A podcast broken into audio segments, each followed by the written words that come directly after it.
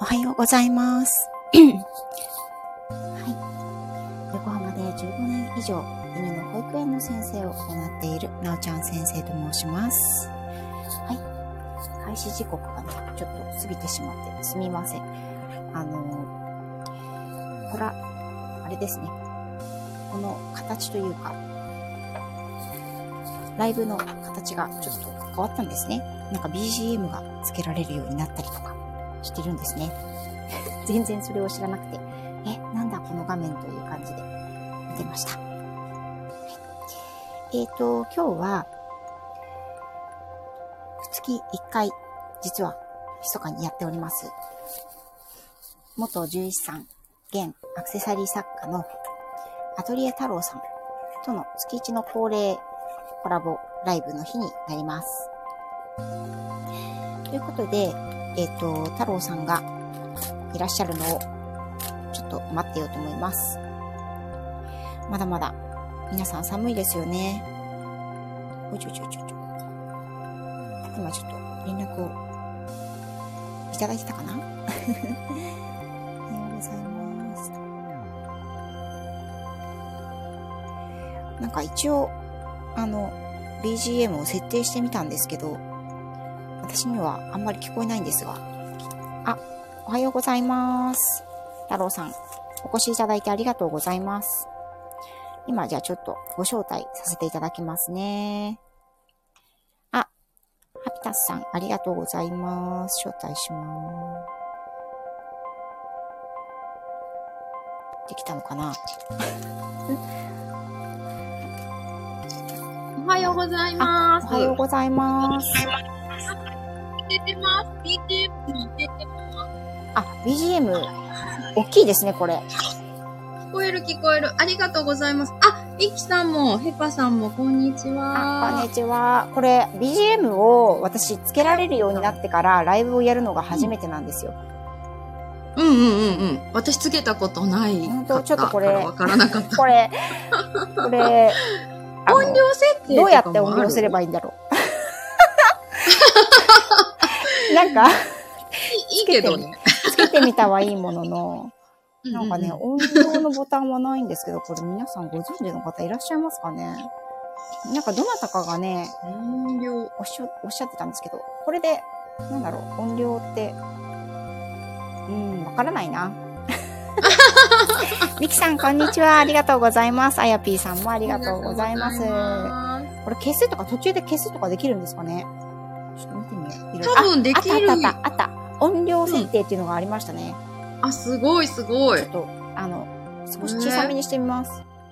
こんぐらいでどうですか？むしろ聞こえない、うん。いい、いい感じ、いい感じ。大丈夫？うんうんよかったうん。よかった。はーい。すごい。なんか、心。そう、あの、ライブ BGM を設定するっていうのを初めて見て、あ、うん何？これ？と思って。なんか話には聞いてたんですけど、あ、これが噂のやつかと思って。こうやって出てくるんだみたすいな。ぐトライしてみる。すぐやりたくなってしま 素晴らしい。う。いえいえいえいえ。ありがとうござい。太郎さん、昨日大変でしたね。大丈夫ですか？昨日聞いてください。ありがとうございました。いや、なんかあの時間に配信されてるのがちょっと珍しいなと思って。うんうんうんうん。ねあのーうん聞いてない方にさらっとはい説明だけさせてもらうと、昨日、はえっと、手術を朝からぶっ通しで、ね夕方までやってたんですよね。うんうんで、まあちょっとその手術の内容が、まあ獣医師としても、うん。ちょっとも、もやるというか、この間の話で言うと、んね、お話聞いてると、私も聞きながらもやってました。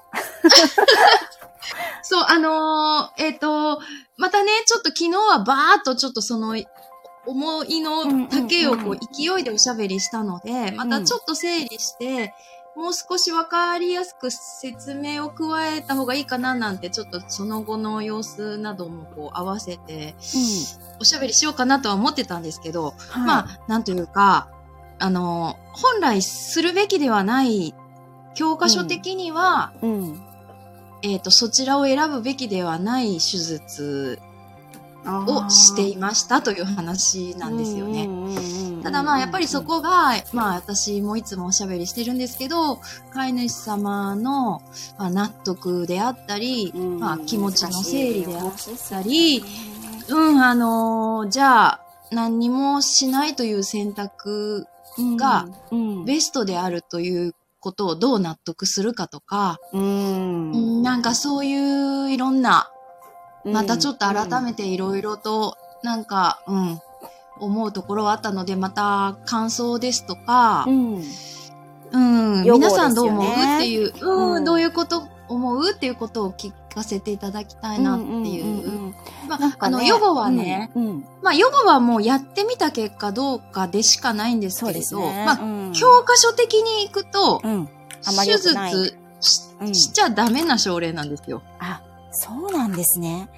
そうそうそうそう。なんかすごくで、ね、お話、うんあの、皆さん、まだ聞いてなくて何の話してるかわからないという方は、この後すぐにあの、太郎さんの、あの、配信伺っていただきたいんですけど、あの、悪性うん、の乳腺腫瘍でしたよね。そうう、ん。そうです。で、えっとね、うんうん、うん、そう。もともと、その、手術も難しいし、予後も悪くなりやすいし、その、うん。もうお話伺ってるとね、私全然、あの、医学的なことわからないですけど、すごうく大変な、その手術だっていうのだけは やっぱり分かりましたので、何かが鳴ってるよ、うち。これだな？お前だな？お前じゃないな？こっちだな？謎になるんですよね、この、誰が設定したんだろう、このアラーム。10時になるっていう。うーん、いやー、でも、その飼い主さんのね、うん選択っていうのが。結局、後になって響いてきたパターンのものだったじゃないですか。その、うんうんうん変な話ね、その否認っていうものうん。うんうんうんをうんうん変な話、もう少し早くされていたら、結果は違っていたかも、だろうなっていう思いは私は正直そうあったんですよ、そうそう。だから私もね、うんそれ前もね、いつも、うん、そうですね、いつもね。っていう言い方で、別に強制ではないけど、うん。私はそういう事例があることを知っているから、うん。うん。うん。あの、こういうことも起こり得るんだよっていうのを知ってるから、まあ、その、よほどの何か絶対、なんだろうな。うん、なんか、なんていうかな、よっぽどの何かがないかったら、うん あのー手術はおすすめしているんですよね、はいっていうね、いつもの話なんですけど。そうです。ね。うんそれのが、そ、の悪いパターンで、その結。果的なものが出てきちゃったパターンですね、今回はね。そうだったんですよ。で、うんうんそうで、そう、あの、またね、またちょっと、もうちょっと、あ、そういうものがあるんだなっていうのが詳しくわかるようにおしゃべりはした、しようかなって思えたんですけど、ええま要は、えっと、し炎症す、乳がんとうん。炎症性乳がんは分けて考えるぐらいの悪者なんです、なんですね。はい。あのー病理学的にうん悪性っていうものを飛び越して、うん臨床的にものすごく立ちが悪いものなんですよ。うーんそうなんだ。だから、教科書的には、うん手術はダメって書かれるものなんですよ。うん。で、それはもちろん私たちも分かっているから、うんそこは伝えて、伝えた上でだ、なんですけど、あのーやっぱり飼い主様の、まあ、お一人暮らしで、お一人暮らしなんですね。そうそうそう、ケアが、まあ、と、ちょっとね、近くから、あのーご家族っていうか、息子さんだったりとかが、うんあのー時々お手伝いに来てもらうことはできなくはないと思うんですけれど、うん基本的に、うんと、ひ一人暮らしでワンちゃん、そのワンちゃんがそういう状況になってしまった。うんで、お年もまあ、70おっしゃってましたよね。越している、うん75も越してるぐらいの方、うんお若いしね、元気な方ではあるけれど、肉体、体力的にはやっぱりそういう現状だったうん。りして、で、そういう方がどこまでじゃあその状況になったワンちゃんを、ケアできるかですようね。んケアできるか、そうう。やっぱりその心の部分で、うん。じゃあそれができない自分をもう今すぐあき諦めて全部受け入れて、うんもうしょうがないって言えるかどうかっていうことですよね。その現状に急にこう突きつけられた時に。そうですね。そごれで、ね。やっぱりその、飼い主様との関係性っていうのもあるっておっしゃってたじゃないですか。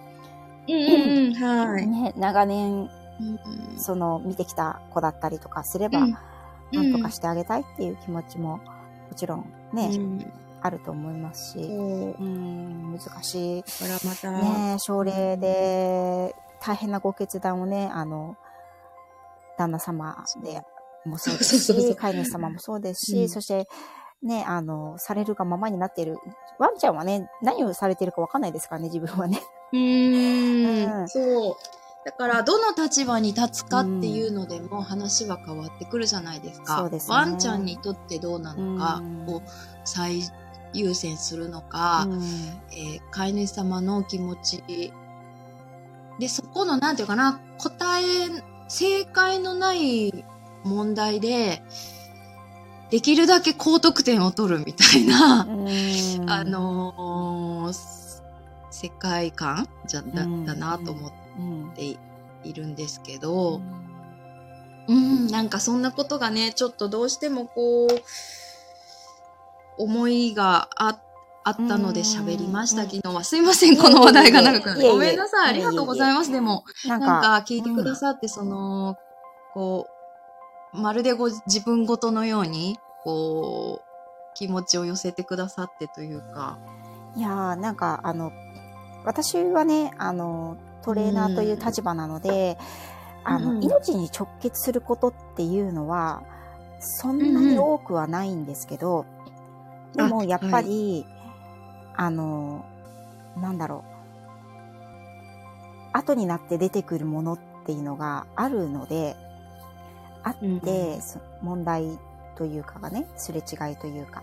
それは病気の場合は、うんうんうん。例えば、あのー避妊去勢していれば防げた病気が、あの、10年後、12、3年後に、あの、うん。最悪な形で出てしまって、してればよかったのにっていうふうに思われるっていうことは、命に直結すると思うので、あのでも獣医さん的には、こう、分かっているわけじゃないですか。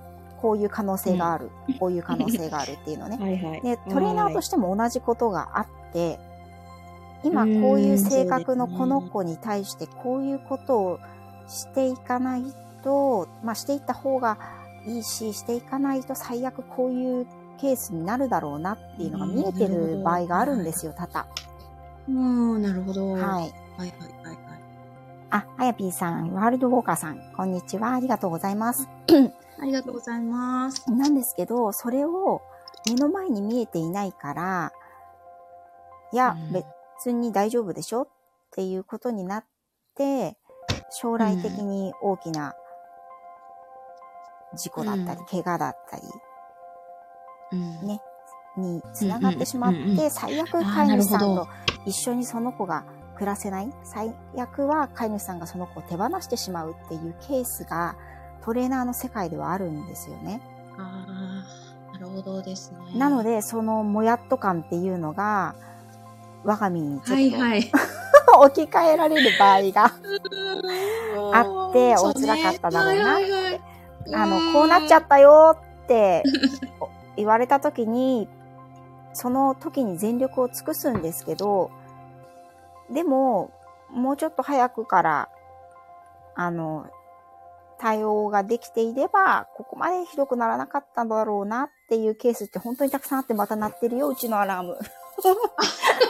もう、この子は止め方がわかんない。そう。止め方がわかんない。そうなんですよ。なので、よりなんか共感ができたというかね。うんうんうん。あ、病気なのか、まあそういっそうた、こ問題行動なのかの違いですけど、うんうんうんうんそうですよね。うんでも、うんやっぱり私たちって、あの、症例としては多く見てるじゃないですか。パターンを。はいうん。で、はいこうだったらこうなるよっていう、そういう学問もあったりして。ううんん。だからこその、お話をさせていただくんですけど、でも決断を下すのは飼い主様なので、うんうんうんうん。あの、そういう風にじゃないトレーナーやさんや、あの、訓練さんもいらっしゃると思うんですけど、でも私は飼い主さんの意見とか生活とかっていうのを、やっぱりその方の性格もそうですけど、やっぱりあの、考慮してあげることが一番大切だと思ってるんですね。こちらのトレーナー側の意見を押し付けるとか。うんうん。たまにやっぱり、あの、飼い主様の中でも、すごい前の訓練さんにすごい怒られてとかっていう方いらっしゃるんですけど、うん。ダメ犬ダメ飼い主って言われました、みたいな。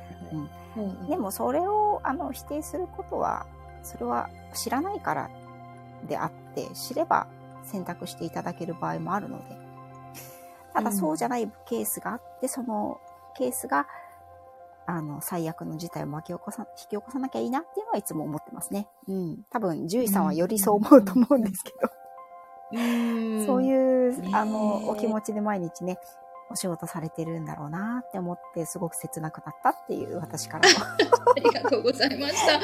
そうですね。はいちょっと私のこう、なんとも表現できない、こう、がうんうん思い、伝える内容とかがこう、うんこうまとまってもないのに、こう、勢いで録音ボタンを押したような状況で、そんなのを聞いてもらって本当にありがとうございました。より強く伝わりましたよ。はい。あ、かおりさんおはようございます。ありがとうございます。あありがとうございますはい。ワールドウォーカーさん、そうなんですよ。旅の話じゃなくてね、ワンちゃんのお話なんです。私ね、あの、旅は趣味で、本業は犬なんですよね。半分ぐらい旅の話してますけど。はい私は、えっ、と、元獣医師なので、はいまあ、ね、なおちゃん先生とは、はい。ね、そういうおそう話でした。ですね。はい。はえっ、と、そうしましたら、えっ、と、ちょっとね、あの、前振りが長くなっちゃったんですけど、えっ、と、本い。えありがと題の方にうございます。いえいえ、あの、移っていきたいと思います。えっ、とね、私、はーいあの、2点3点というか、なんか、全然タイトルが定まらなかったんですけども、適当に、適当にこんな感じって、ざっくり言いたいことはわかるかなっていう感じで。ね、あの、テーマとしては、あの、名前は定まってないんですけど、結局、その、寒い時期、まだね、もう、最近、この2、3日、関東地方はね、あの、結構日差しが暖かいんですけど、まだまだやっぱり寒いかったりとか、あの、寒さが厳しいね、あの、ところもあると思うので、そういった時に、やっぱり、あの、シニア犬とか、あの、うん。超小型犬って言われる子たちとか、あ、の、あとは本当のパピーちゃんですね、とかは、やっぱりちょっと体調を崩しやすいのかなっていうのが肌感でありまして、で、今日はですね、どちらかというと私が、あの、獣医さんに聞いてみたいっていうことをはいテーマに挙げちゃったんですけど、そういっはいはい。たこういうね、寒い時期に何かこう、はい。その、抵抗力が、あの、少ない子だったりとか、まあ、それこそ、シニア犬とか、えっと、小型犬って体温調節が苦手だったりとか、うん。すると思うので、そういった時うんにちょっと気をつけた方がいい病気だったりとか、ケアだったりとかっていうのがうん来れば、ちょっと、あの、お伺いしたいなと思っていました。はい。はい。でう、んえっと、実は、やっぱりあの、この1月2月は、私の生徒さんもですね、まあ私自身も体調崩してたんですけど、あの、うん。結構ね、体調不良でお休みする子が多かったんですね。で、毎年ワンちゃんがですか？そう、ワンちゃんがですね。ね、毎年うんうんうん。やっぱり暑くなってくる時期と、すごく寒い時期に関しては、あの、はい。ちょっとね、体調崩す子がやっぱり多いのかなっていう印象があるんですけど、そのあたり、こう通年で見て、やっぱり、うん。あの、うんまあ、ワンちゃん、まあもしかしたら他のペットちゃんではね、また季節感が変わってくるのかもしれないんですけれど、そういうなんか、うんやっぱりこの時期は人間もね、あの、季節の変わり目はうん体調崩しやすいけど、そういうのってありますかね、というのをまず聞いてみたいなと思ってます。あ、まずさん、こんにちは。ありがとうございます。ありがとうございます。そうですね。うんあのね、そうね。私ね、今日、あの、このテーマをふ、こう、いただいたときに、はい。逆に、うん。どのくらいのことまで皆さん、こう、当たり前に分かっ、あの、なんだろうな、うんうんうんご存知だったりするのかな、と思って、うんうんえーっと、いうのがあったんですけど、うんその、寒い季節によく見る病気うん。っていうのでパッと思うとするならば、うん。えっと、関節系のトラブル、うん、そうですね。神経とかね、うん神経関節系、ははいい、あのーとか、あと心臓ですね、循環器系。はい。です。で、はいまあ、うんあとなんだろうなーって思ったら、あと、泌尿器系ですね。うんおしっこのトラブル。ああ、ちょうどね、先週血尿を出して休んだ子がいましたね。はい。そんな感じが、13歳のまあ、えっ、と、ざっくり体調を崩すっていうよりも、こう、具体的によく、診察室でよく見る病気っていうか、増える病気っていうかな、うんうんこの季節に。はいっうんうんうんうんていうと、そのぐらいがポッともう、パッともうすぐに浮かんでくる感じだったんですよね。で、なんかそういうことに関して皆さんはどのぐらい詳しい、どこまでの詳しさでご存知かなっていうのが逆にああったんですけど、はい。あ、カオリンさんは、うちは16歳のプードルですが、無事に冬を越せそうですということで、すごい、16歳なんですね。うちの巫女都市よりも先輩ですね。ねね皆さんご挨拶ありがとうございます。あの体調を崩すっていうか、あらゆる病気ってね、結局その、ある日いきなり起きるわけじゃないじゃないですか。そうですね。なので、えっと、どこのタイミングから実はその、目に見えないというか、外からわからないレベルで始まっていて、うん。で、どのタイミングで表に出てくるかっていうのがあるのはあるんですけども、はい、はい。寒いに、こう、と特化して思ってみるとなんですけど、はい。まあ、まず関節系はまあさ、あのもうその、そご想像の通りというか寒いと痛いでしょ。そうですね人間と一緒なんですねそうですよね。こわばりますからね。そうそうそう。筋肉がこわばったり、えっ、と、冷えることによって痛みが出たりっていうようなことで、うんうんうんえっ、と、そうそうそうそう。なんかまあ、まあ、まあ人間と一緒の感覚で想像しても全然問題はないと思う思うんです、うんある程度。うんうんうん。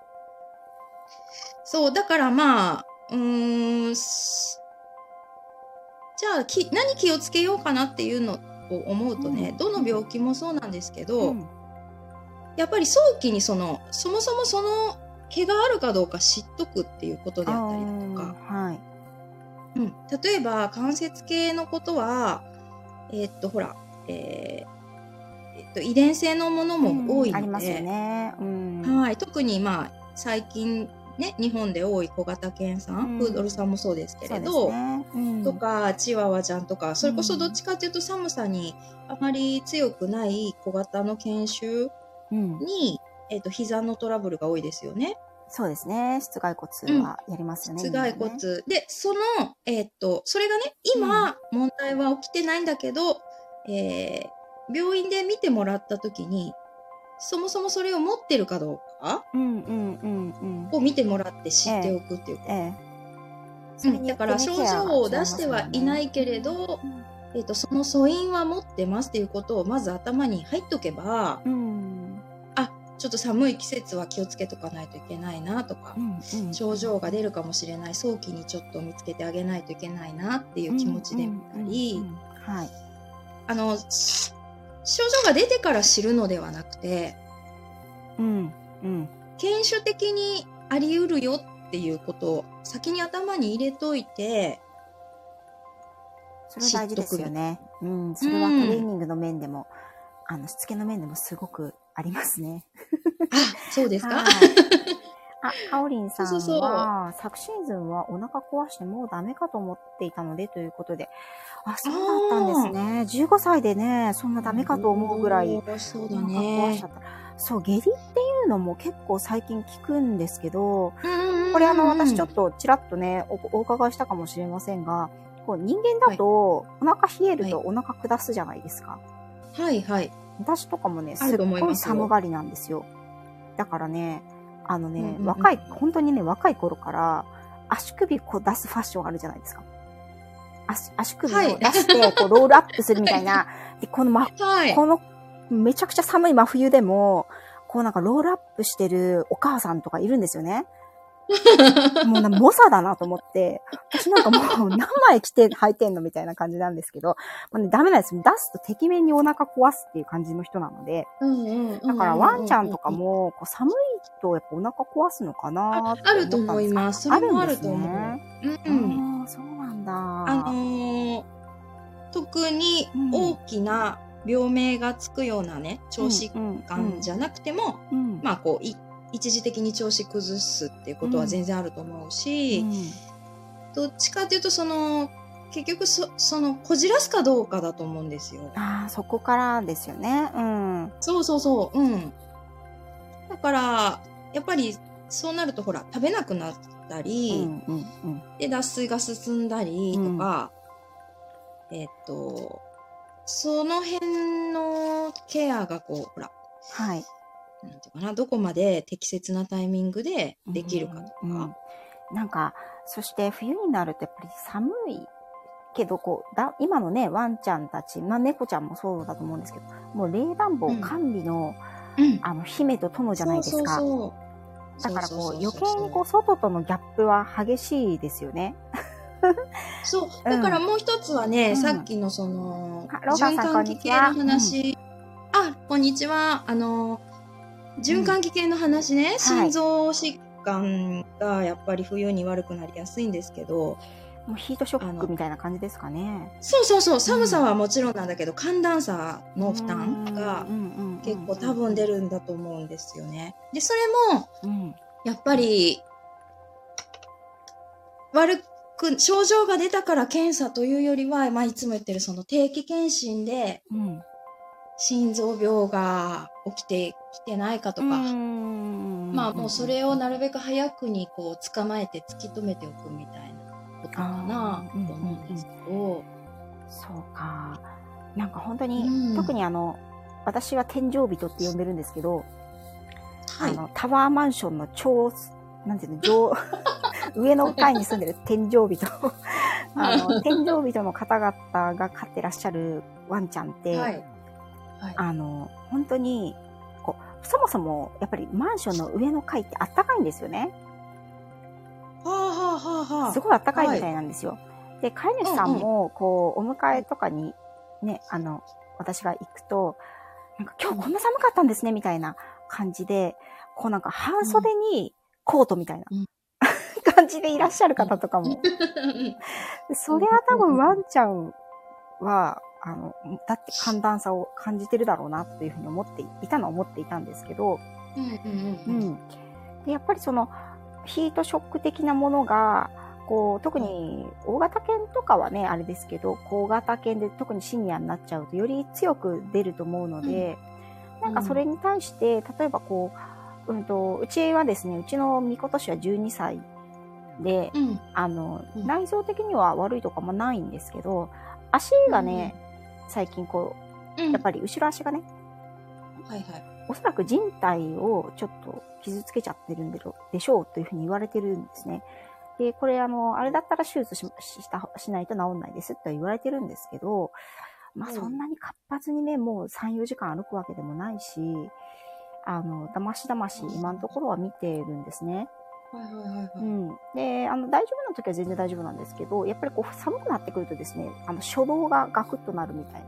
ガクッ、ガクッとなるというか、うんちょっと足を、後ろをちょっと引きずる感じだったりとかすることがあるので、こうちょっと、あの、彼がね、まあ、あの、私にいてものすごい寒がりなので、まあ、年中ホットカーペットの上にいるわけなんですが、うんうんううんん、とか湯たんぽの上にいるんですけど、そこからお散歩行くときは、ちょっとね、こうマッサージをしたりとか、はいはいいいちょっと、あの、い家の中で少しこう歩かせてから外に出るようにっていう形はしてるんですね。うんいいと思いますよ。あでそういそうそうその話した方がいいと思ってたの。あ、本当？あらうんうんうんうん。急なやっぱり外に急にえっ、うと、ワンちゃん、まあ、元気であれば、はい。わーって外に出ると思うんですけど、うんうん。こう、それこそその、まあ、例えばお家の中でも、リビングはすごくあったかいけど、玄関はまあ、リビングほどあったかくないじゃないですか。うんうん、そうですよね。そういう感じで、お家の中でも差があるわけなので、うんうんちょっとずつ外の寒さに出すというと変なんですけど、うんうんあの体を動かしながらはすごくいいと思いましたあよあ、。そうか、よかった。聞いてよかった。で心臓とかになるとねあとそうん、余計にこう、なんかね、あの、お風呂場から脱衣所でこう亡くなってしまうご老人の方もいらっしゃるぐらいのあれだから、やっぱりこう、心臓がちょっと悪いっていう子は余計に気をつけてあげた方がいいですよね、きっとね。そうそうそうそう。うん。要はその寒いと血管ってキュッて縮こまるうんんですよね。血管というかその体ってね。まあ血はい管が、血管が狭まるっていうことは、その瞬間血圧がぐっと上がるっていうことで、ね。心臓にその、えっ、と、血液を送り出す元の心臓にそんだけの負荷が急激にかかるってことなんですよね。うん、うん、か。だから冬場あるあるですけど、肺水腫っていう病気。排水腫。うんえっ、と、肺に水に小型の、そうす。です。小型のワンちゃんってね、僧帽弁閉鎖不全症って聞いたことあります。よくなるって聞きますよね、よくうん、小型のワンちゃんが多い病気なんですけど、シニアでね、それも加齢とともに。うんうんあ、りんごちゃん、こんにちは。ありがとうございます。あ、こんにちは、ありがとうございます。うん。そうそうそう。だから、その、えっ、と、心臓病があるうん。子の、その心臓に、その、なんていうかな、より負荷がかかると、はい。血液が渋滞を起こして、うんうんうん。肺にお水が溜まるんです。肺にお水が溜まっちゃうんだ。はい。で、言ったら溺れてるような呼吸状態になるんですね。あうん。で、その、ゆさっきも言ったんですけど、血管の収縮の負荷っていうのが、こう、頻繁にこう強くかかればかかるほど、ー。えええその、し心臓の仕事量への負担っていうのがかかるから、えうんうん。こう血液の渋滞が起きるんですよね。うんうんで、その肺に渋滞するんです。肺に渋滞するから、その渋滞したところから染み出たものがお水として肺に溜まるっていう感じなんですけど、簡単にわかりやすく言うと。そうなんだ。呼吸がだから苦しくなる。うん、呼吸が苦しくなっちゃうんですよ。あ、溺れてる状態と思えば、もう本当に。ええ怖いですね。そう、本当に怖いんです。で、えーっと、急になったりする。あ、急になったりするんだ。寒さが。えーっと、だから、体的にはずっと我慢してるんだと思うんですよ。でも、表に出る症状として、どっと出るから、なんでもそう飼いですよね。主さんが気づいた時にはもう、うんうん、舌が真っ青になってるとか、うんうんうん。えーっ、と、もうぐったり、うつ伏せの状態から起き上がれないとうか、ん。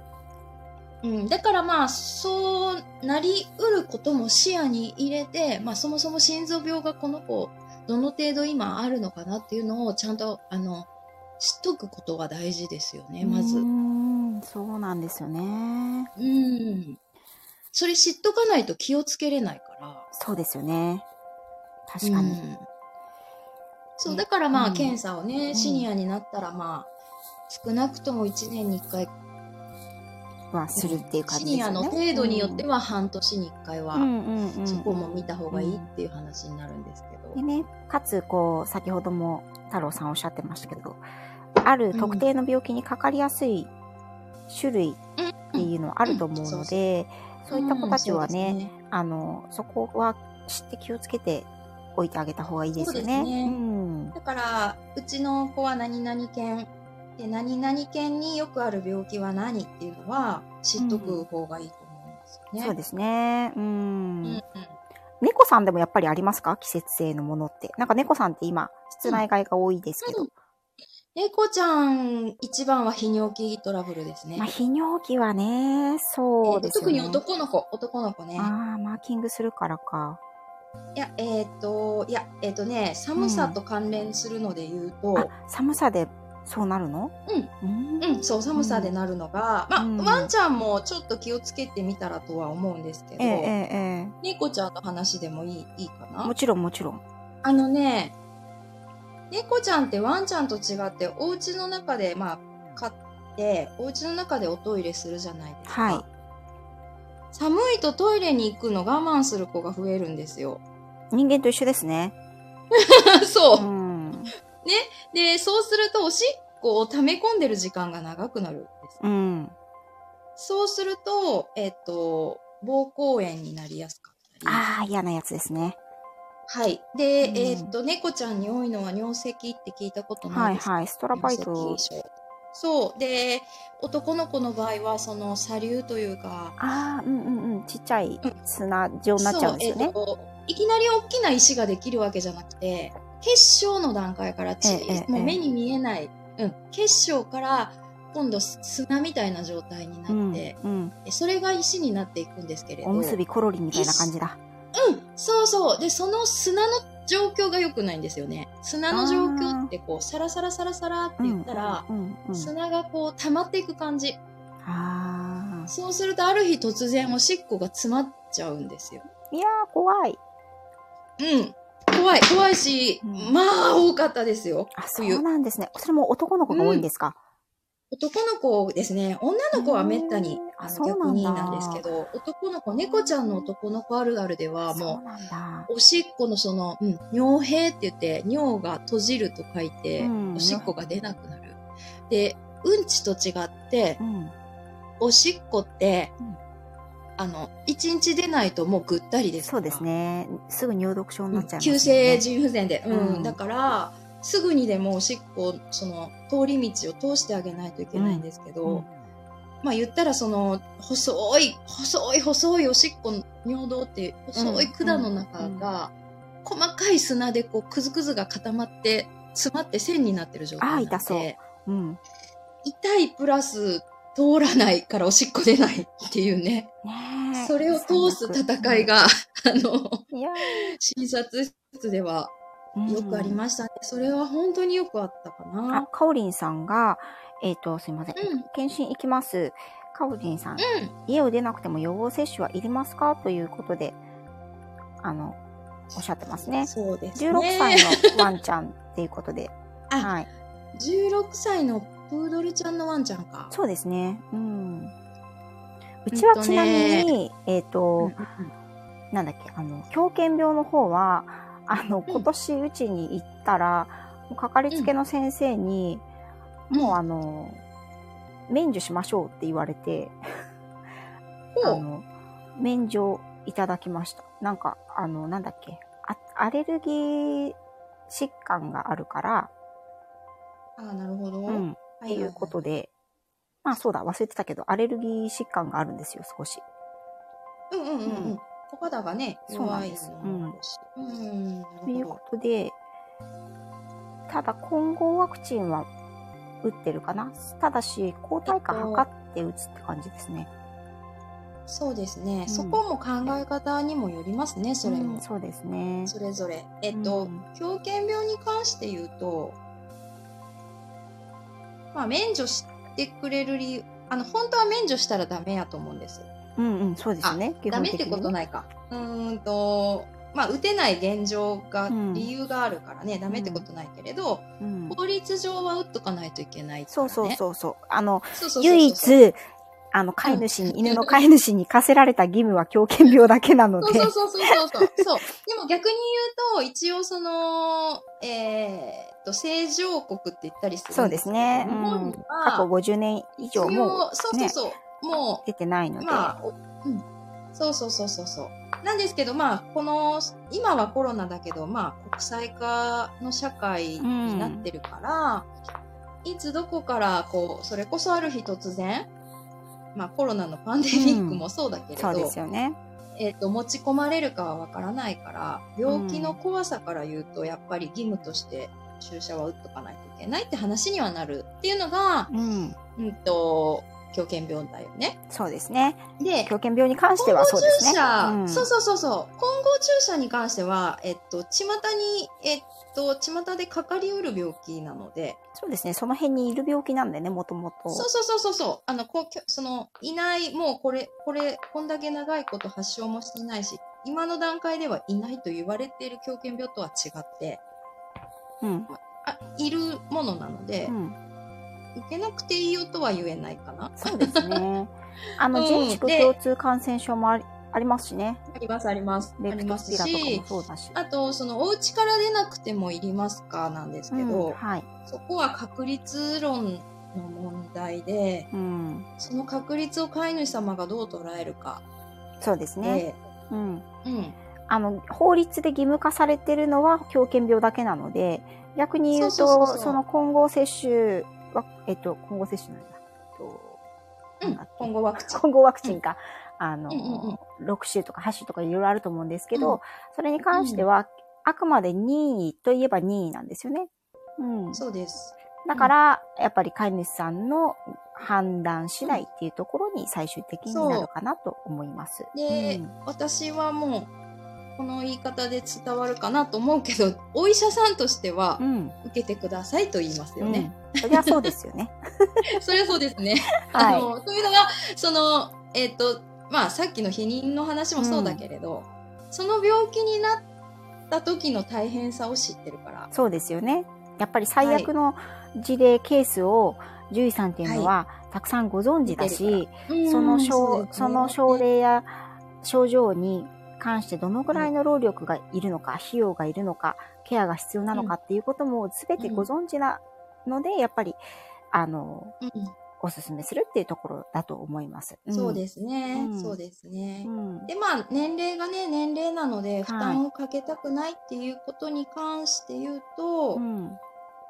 まあ、注射を打った後の反応をよく観察して、そうですね。うん。何かトラブルがどうしても困ってしまうようなトラブルが出るのかどうかと、うんあとは、えっ、と、そのかかりつけの先生との意見交換ですよ。先生によっても多少やっぱり考え方って違いますしね。そう、そうですね。ううんん、うん、うんまあ、うんそういう感じで、こう、なおちゃん先生の先生のように、その、長くの信頼関係もあり、はい。ずっとこう、みことちゃんの経過を見てきたから、先生の方から、えーワクチンのそういうね、そうですね提案というか、ううんんを受ける場合もあると思うし、はい。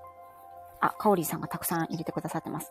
えっと、先生がいいって言ってくださるんですね。こちらから断ったらダメですよね。ということで。あの、うちの場合はですね、あの、私は意気揚々と打つ気で行ったので。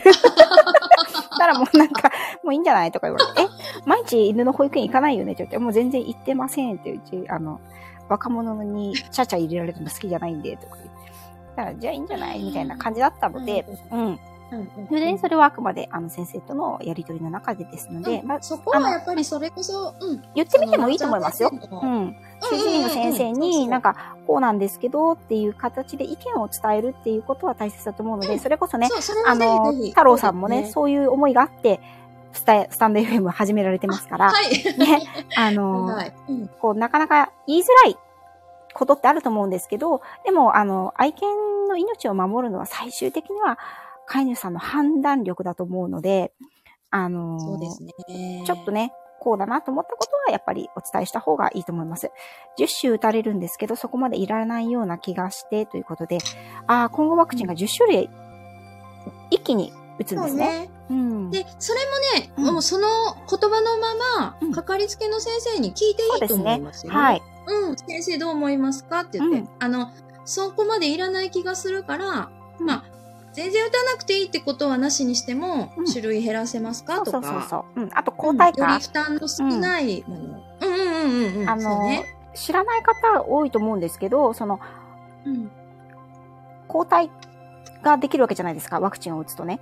うんで、その抗体が、あの、切れちゃうやつもあって、切れてないやつもあるわけですよ。そのワクチンごとによって、うんうんうんうん。1年で切れちゃうやつもあれば、半年で切れちゃうやつもあれば、2年で切れちゃうやつもあるので、なので、あの、うちは打つ前に、あの、抗体価測って、抗体がもうあんまりないよっていうやつを打ってるっていう感じなので、バラバラだったりするんですけど、めんどくさいですよね。うん先生に申し訳ないんですけど。なので、そういうやり方もあるかなと思います。あ、ミキティさん、そうねこんにちは。うんでもね、先生によって、どこまで対応してるかは全然違うから、そうそうそう。お話しされた方がいいと思います。うん、行かれてるとこの先生がどういうやり方をされてるのかも、き聞いたらいいですよね。うん、そうです、そうです。あの、大丈夫です。聞いていただいて。多分。ね。皆さんありがとうございます。ありがとうございます。ミキティさん、ありがとうございます。あ、たくさん来てくださん、こんにちは。ありがとうございます。来ていただきました。きなりさんも、ありがとうございます。今日はちょっとあの、私、珍しく真面目系にお話ししていますよ。うん。そうなんですよ。あのうん。ー話さないと、やっぱりこう、何を、この治療に対してどう思ってるのかとか、この処置に対してどう思ってるのかっていうのは、多分、あの、先生はわからないと思うので、うん。ね、ある程度伝えてもらった方がいいですよね。そうそう。私がそのいつもやってるのも、それうん結構ね、まあ、うんなおちゃん先生も言ってくださったけど、あの、まあ、私はですけど、獣医にもいろいろいると思うけれど、あの、全然言ってほしいと思ってるんですよ。うん。意外と。うん患者さんはそう思ってないかもしれないけど、うん。うん。うん。うん。うんうんうん、その、思ってることをね。うん。あとは、何がどう心配なのかとか、うん。どこが分かりにくいのかとか、うん。あの、全然言ってほしいんですよね。うん。でもなんかやっぱり皆さんなんとなく言いづらいっていうのがあるので。お忙しそうですからね。私なんかはもうなんかほら、違うところでね、コミュニケーションがあるから、なんか結構お話ししちゃいますけど、でもやっぱりね、診察室にこうずらっと並んでたりすると、あ、もううちの子終わったから早く行かなきゃ、みたいな感じになりますよね。ねでもうんそれこそ例えば、まあ、ちょっと最初の話に戻るけど、うん。避妊や虚勢についてもうちょっと細かくいろいろ聞きたいなと思ってたとするじゃないですか。うん。うん。ねうん。でもやっぱりそういう感じでこうまあいいか今日聞かなくてもいいかって言うんって、こうそれに対するこう認識をこう深めることができないままにうん。年齢だけ重ねてしまったりなんかするとですね。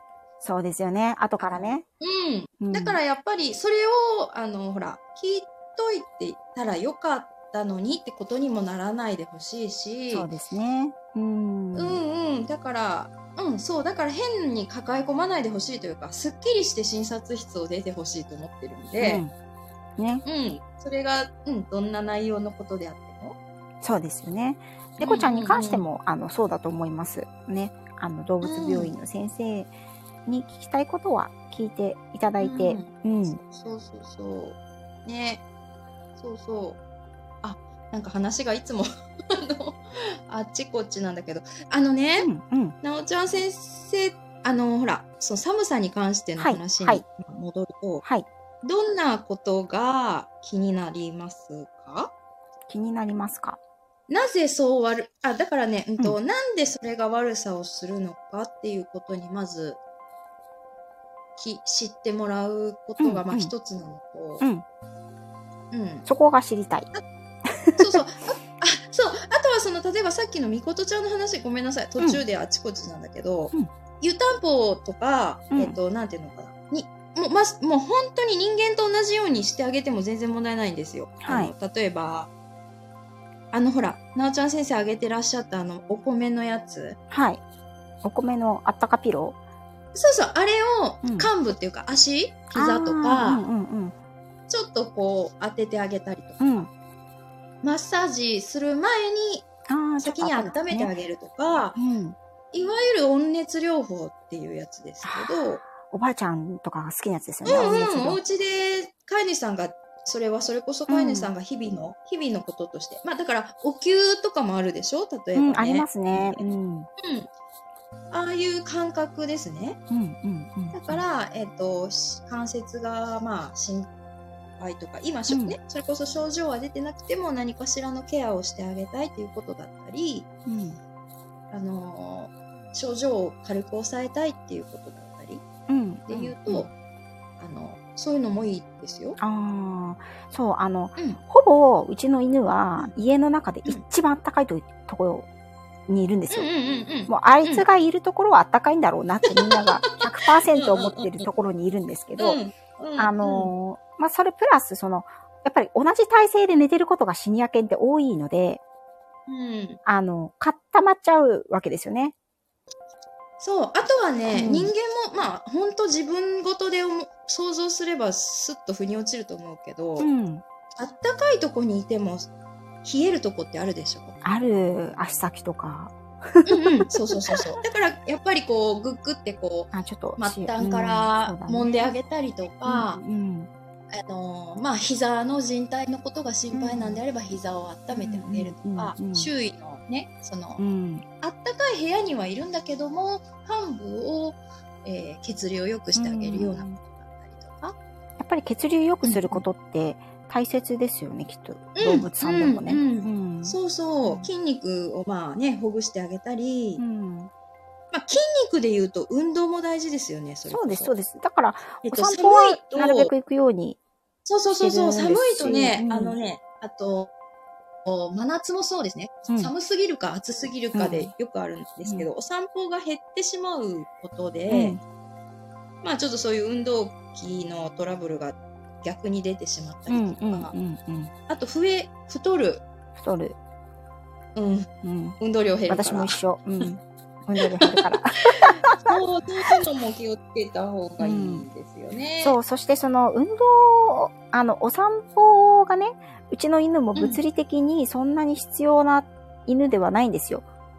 見てると。物、こう、旗から見たらね。ううんん。うんうん。もう12歳だし、犬種的に3点、今、ろ8キロぐらいだし、ねあの、本人もそんなにもうガツガツ歩く方でもないし、うん、なんかこう、寒いの嫌いだしみたいな。なんですけど、うん、あのー私はそれは認知症の予防だと思ってるんですよね。ワンちゃんの。アンチエイジングの一つだと思ってて、運動が、運動もそうだし、その体を動かすことによって、その、筋肉的なものだったり、細胞的なものだったり、あのーうんそう。もうそうだし頭のやっぱりねそうそう。うんうんうん。そうそう。アン本当におっチエイジングになると思うんで、うん。なると思う。あの、そう、本当にそういう刺激を与えるっていう、そのね、うん認知の角度からもそうだし、あの、筋肉量を維持してあげてほしいんですよね。そうですよね。うん、自自分でね分運動す、るっていうことは、筋肉量を維持するっていうことだから、うん。ああの、心が痛い、私自身。で、筋肉量を維持することで、その基礎代謝の活発さとかも変わるじゃないですか。変わりますね。うん。うん。だから、そ、そ、もう、じゃあ、だから全部結局その、おっしゃってるアンチエイジングにつながるんですけど、うんそうそうそう。だから、年取ってきたからもう、おばあちゃんだからお散歩そんなにとかではなくて、もう体が動く限り運動できるもんなら、その、無理な負荷はかけなくてもちろんいいけれど、あとは、やっぱりねうん、させてあげてほしい。冬場、ね。うん、そう、冬場のケアで私が実践してる、まあ、シニア犬、小型犬に実践してることは、その、お散歩を、えっ、と、ん長い時間、一気に行くんじゃなくて、まあ、できればちょこちょこ出してあげる。あったかい時間に。ああ、なるほど、なるほど。一回にすごい歩くと、やっぱりね、足がね、ちょっと、一個引いてきたりすることがあるんですよね。うん。うん本人もなんか途中でもうなんか、俺はもう家に帰りてえぜみたいな話になるんで、でもこう一回帰ると リフレッシュされるじゃないですか。うんうんうんうんだから、また、うんあの、ちょっと2時間うん。ぐらい経った時に、あの、まあ、太陽がね、なるべくある時間に、ちょっとじゃあ、5分だけでもちょっと息子迎えに行こうか、一緒にとかね。うん。うん。そんな感じで、外に出してあげたりとか、あとは、これ猫ちゃん飼ってらっしゃる方にもいいと思うんですけど、っていうか私はうん猫ちゃん飼ってる方の配信から聞いて、おそうかと思って、あの、うん楽天で頼んでまだ来ないんですけど、まだ来ない系多いんだな、うち。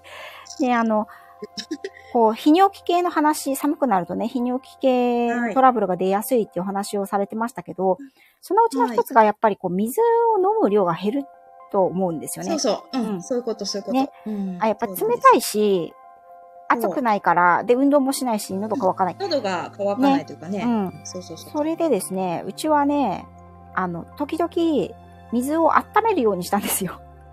過保護。うん。うんそしたらね、、多少飲む、飲んだりするんですよね、そういう時。うんうんうんうん。うんうん。で、あの、保護猫さんを、かわ、保護猫さんの活動されてる方が配信されていて、その、うんマグカップウォーマーって知ってます？知らないけど、温めるんだね。そうどう。名前を聞けばわかる。わかりやすい名前。そう。うんうんうんでそのマグカップウォーマーに、その、うんお水を入れた器を置いてあげたら、猫さんも結構飲むようになったっていうお話されてたんですよね。うーん、なるほどね。うんあの、いいと思います、すごく。あの、ね、うん。もうまさにそれなんで熱々じゃなくて寒いと、寒いと、まあ、うん本当に水を飲む量が減るっていうことプラス、トイレを我慢しがちになるっていうことでう、んうん。そう泌そうそう。トラブルが多いのでう、ん。とにかく飲んでくれた方がいいですね。そして、こう、暖房をずっとかけてると、やっぱり空気も乾燥するじゃないですか。うん、そうそうそうそう。だから本当は、水分量って、それなりに必要だと思うんですけど、うん。うん、なんか、あ、なんかいっぱい、いっぱいありがとう。カオリンさんありがとうございます。かおりんさん、ありがとうございます。カオリンさんのね、私今見たら、私の言ってるとこの先生怖いんですって書いてるんだけど、あ、本当だ。余計な質問するからって書いてるけど、全然、全然ありがとうございまます、かおりんさん。あのたくさん。ー、まあ、いろんな先生がいらっしゃるけど、あのー、ご自分に合った先生を探してほしいし、うん。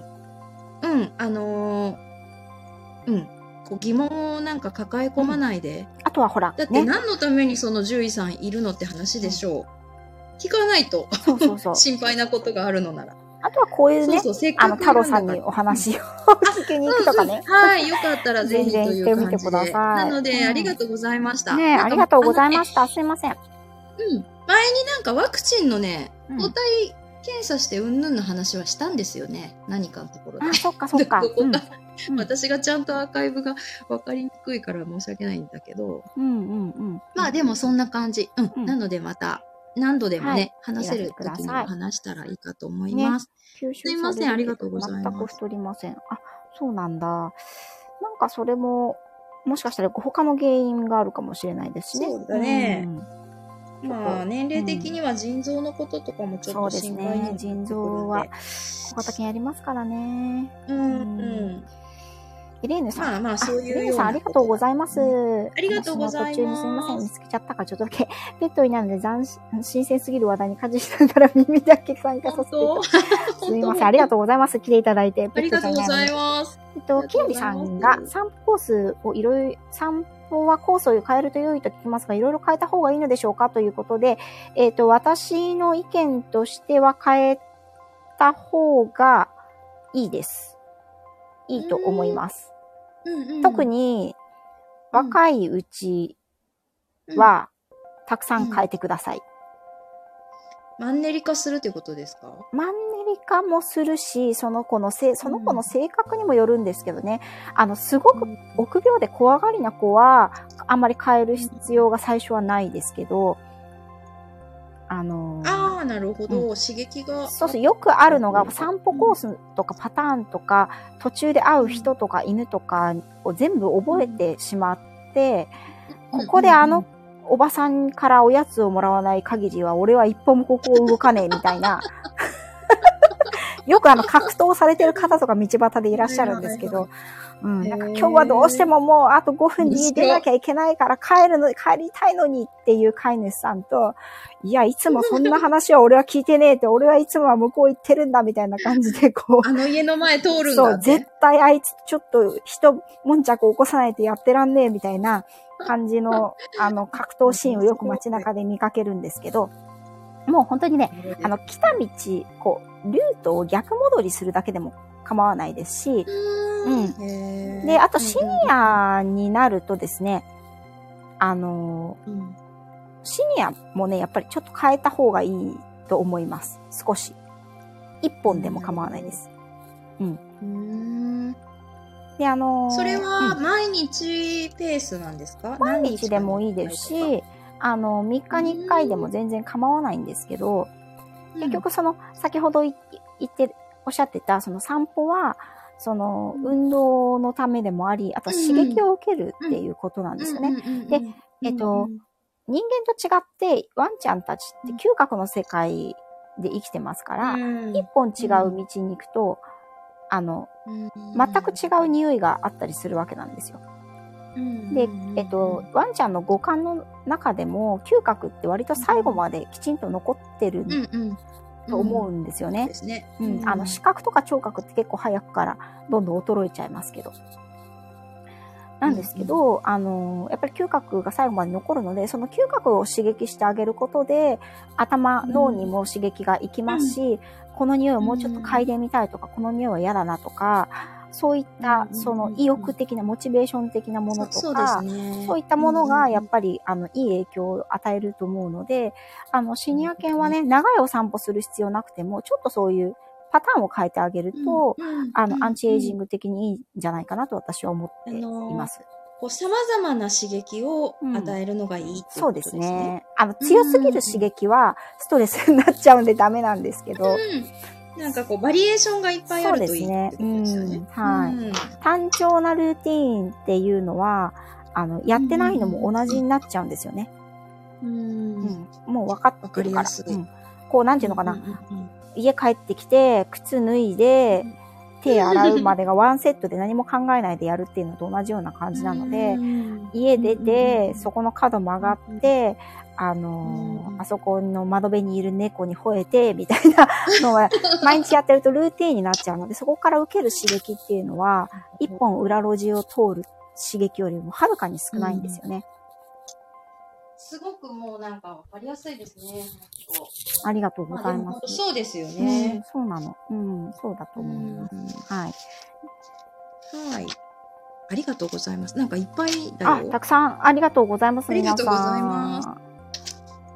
あ、ヘパさんが、うん家の犬犬はは、冬場はぬるま湯をくれ かわ 湯沸かし器のある流し見ながら吠えて要求しますいい。うん。うんうん。やっぱりね、冷たいのは嫌だっていう子いますよね、結構ね。私も知らなかったんですけど、意外とでも常温というか、ちょっ。と本当にぬる、多分38度ぐらいだとね、ちょっと飲んだりするんですよね。う。うんん。そう、きなりさん、一歩も動かねえ、一歩も動かねえって。は特にだから、お水をたくさんこう、飲ませる努力をするっていう意識は大事かと思う。そうですね。ううん。ん夏場はね結構皆さん、気にされるじゃないですか。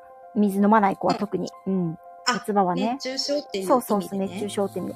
でも夏結構冬場、冬もね、注意した方がいいね。は逆にそっちなんですよね。だから、えっ、と、脱泌水とか尿器系のトラブルがあったり、うんあとはね、その、要はお水が少ない状態ってことは、まあ、べ病的ではないけど、言ったらこう、こう、軽い脱水状態をずっと維持してるような感じになるも、うそれあれですよね。うちの極端に言うとね、そういうことおじいちゃん。んとかもそうですよね。うちのおじいちゃんそうそう、だからう。そうすると、それこそその、膀胱、尿路系とかだけじゃなくて腎臓にも良くないそうですねし、。うん。うん、心心臓にも良くないですうんね。うんうん。やっぱりうん、ね、体をリークしてるから。水分ってうん血液、そう、の量だから、うんうんうんうん。だから、まあ、そういう意味では、こう、意識するとしたら、お水をなるべく、水分ね、お水というか水分。水うん。だから、うんあの、スープとかもあるでしょ？ああ、そうですね。うん。あれも全然悪くないし、うん。あの、カリカリでやってる方は、どあの、ちょっと水分ふやかしたみたいにしてもいいし、私は、あの、フードはですね、実は、あの、うん。フードを作ってる方が、うんあの、うん。知り合いなんですよ。知り合いなんですけど、そのうん。方は、あの、うん。必ず全年齢でもう、うん。ふやかして食べさせてくださいっておっしゃるんですうん。ね。うん。うんうんうんそれは、あの、その心腎臓のことを将来的に考えて、あの、自然界に全く乾燥してる水分量が10%以下の食べ物ってそんなにないじゃないですか。うんうんうんそう考えると、やっぱり、あの、フードもふやかした、少し水分入れてあげた方がいいですよっていうことで、あの、うんずっとね、ふやかしてあげてますね。うん、うんいいと思います。まあ、そんなことでね、うん腎臓病を防げるならね。あのー あの、そうそう、まあ、そうそうそう、それはね、全然悪くない考え方だと思うし、うんままあ私は逆に全然カリカリでも、うん。えっ、と、プラスでお水を要要は飲むから、うん。あのうん。うん。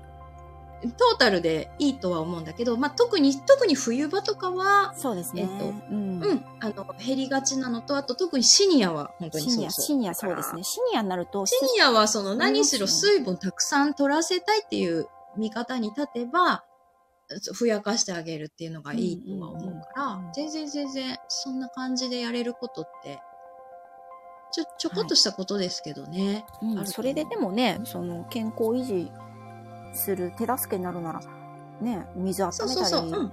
あの、ご飯にかけてあげたりするだけで少し変わるんだったら、うんこんなにお手軽なことはないですよね。経済的にもね。うん。ちょっとした工夫っていうね。うん、そうですね。あの、まあ、逆、うん。そうしてても病気っていうのはなるときにはなるけれど、うんどね。ただ全然知らなかったっていうことやったり、うん、うん。っていうのがないとね、あの、やれることをやってあげれてるっていううん飼い主様の充実感であるだとか、安心感とかうん、うん、うん。も大事だと思うから、うん、そうですね。うん。はい。ということで、うんもう1時間を超えてしまいましたが、あっという間ですね。はいいつも。はい。で、ということはですね、総括すると、まあ、寒い時に気をつけたいケアとしては、あの、うん。やっぱりお水を取らせようっていうことと、水分をちょっっと意識して取らせましょうっていうこと。あとやっぱり運動ですね。筋肉そうそうですをね。柔軟に保つためにもね。うん。そう。あ、まあちょっと耳が痛いけどね、自分のそう、ことで言うと自分も。ね、ちょっとね、本当運動不足のあなたが何言うんだいっていう、ね。そう、すいません、今自分にもう声が上から降ってきたけど。胸が痛い。運動しよう胸。が痛いけど、まあそう、そうそう、その意識の持ち方ですよね。そうですね。うん筋肉量を、そう、あの、運動っていうのがイコール筋肉量の維持うんで、うん変換できる方、か一般の飼い主さんでどのぐらいいるかなっていうようなことでうん、言うと、うん、うん。うんうんうん。気持ちの持ち方ね。はいお散歩って思うのではなくて、筋力を維持してあげるって思うっていうことで、うん。にね、なおちゃん先生おっしゃるみたいに、エイジングにもいいと思うし。そうですね。ううんん。うん。そうだと思います。で、あとはやっぱりその、急な温度変化にもちょっとね、そうですね。気をつけてあげましょうっていううん感じで、ね。まとまりましたね。まとまったのかな、いけますかそれ。大丈夫かな、う ん皆さんね分かっていただけたら嬉しいです。皆さん分かってることかもしれないし、うん改めてね。うん、改めて整理できて、うん、うん、だったらいいかなと思います。いやー、有意義な、あの、お話をありがとうございましいた。えいえいつもいつこちらこそも。ありがとうございます。はい。うん。ということで、それでは、はい。なんか声が二重に聞こえるんだけど、なんでまた来月ですね。来月、はい。はい。次は、アテトリエタオさんの方でね。考えてはい。いつもありがとうございます。はい。また、あの、日時が決定しましたら、皆様にご連絡させていただきたいと思います。次は3月？3月ですよ。早い大丈夫ですか ?3 月ってめっちゃ忙しくないですか？やばい ?3 ね月とか4月とかって。私はいいけど、大丈夫ですか？あの、速さにびっくりした。いや、もう本3月か。当やばいですよね。でも1月は行く、2月は逃げる、3月は去るっていうみたいですよ。猿ね。うん。ありがとうございます。ありがとうございました。皆さん本当に長い時間ね、あの、最初から最後まで、ミキさんもいていただきて、あやぴさんも、ありがとうございました。はい。ね、はいあの、アトリエ太郎さんもこんな風な感じで、あの、来て、あの、いただいた皆さんとね、雑談をしながら、いろんなはい。ご相談やお悩みに答えていくっていうスタイルのライブを時々ね、やってらっしゃいますので、はいご興味のある方、なんか聞いてみたいなという方は、ぜひ、あの、太郎さんのチャンネルに行かれてみてください。もし、なんかこう、もうちょっと細かく知りたいっていうことがあれば、あのーレターとか、はい。